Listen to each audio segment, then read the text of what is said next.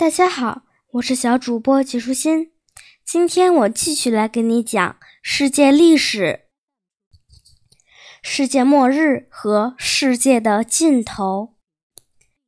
倘若你知道在下周或是明年这个世界就要走到尽头，你会如何做呢？生活在十世纪的人们认为，根据圣经的启示，世界会在公元一千年的时候终结。拉丁文称之为千禧年。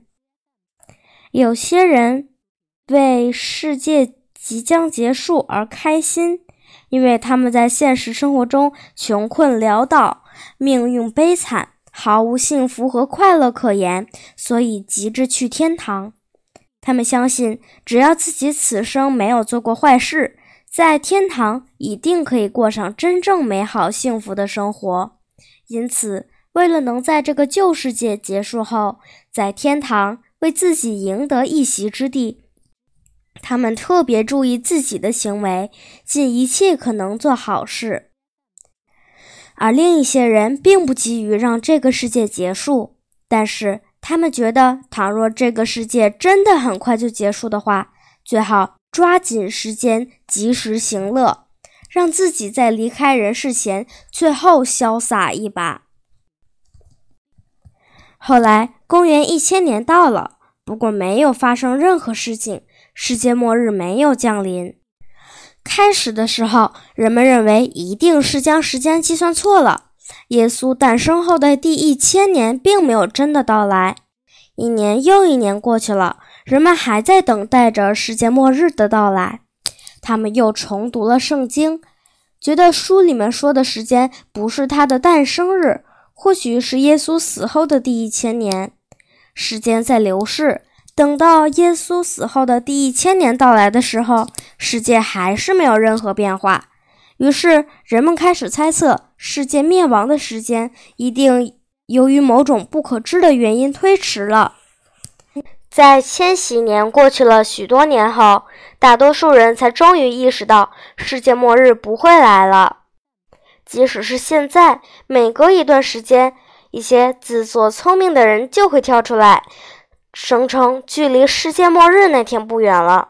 但是，我们可以肯定的是，世界始终存在着。从我们长大成人，直至死后，到我们的孩子成年和死后。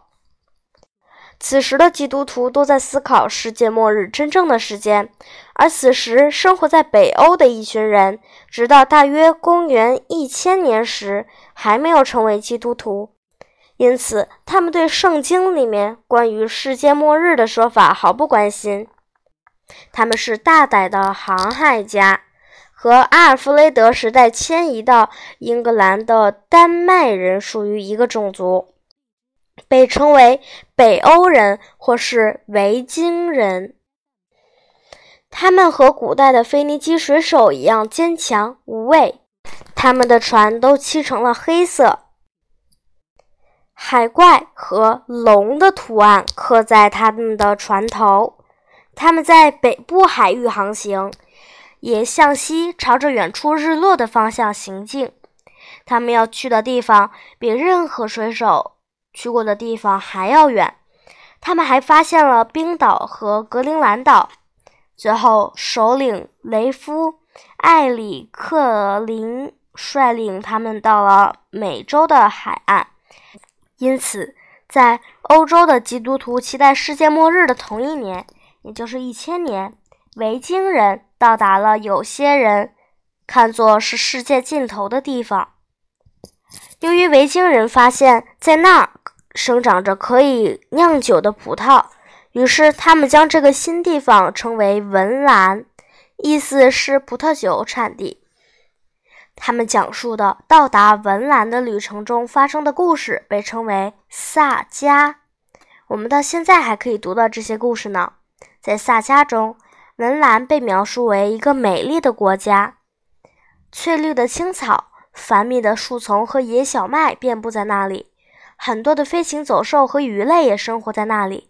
到了冬天，那里的气候温暖加春。维京人还遇到了我们称为美洲印第安人的当地人，他们就生活在那里。我们并不是很清楚这些爱冒险的人都去了哪些地方，我们只知道他们到了纽芬兰岛、加拿大，或许还到达了南边的马萨诸塞州的科德角。尽管维京人还继续在大西洋北部航行，但他们在美洲并没有停留多长时间。我们只是好奇，哥伦布是不是知道维京人的文兰萨加和他们穿越欧洲大西洋的故事？他的旅行冒险是不是受到了维京人的影响呢？今天的内容就是这些啦，小朋友。拜拜。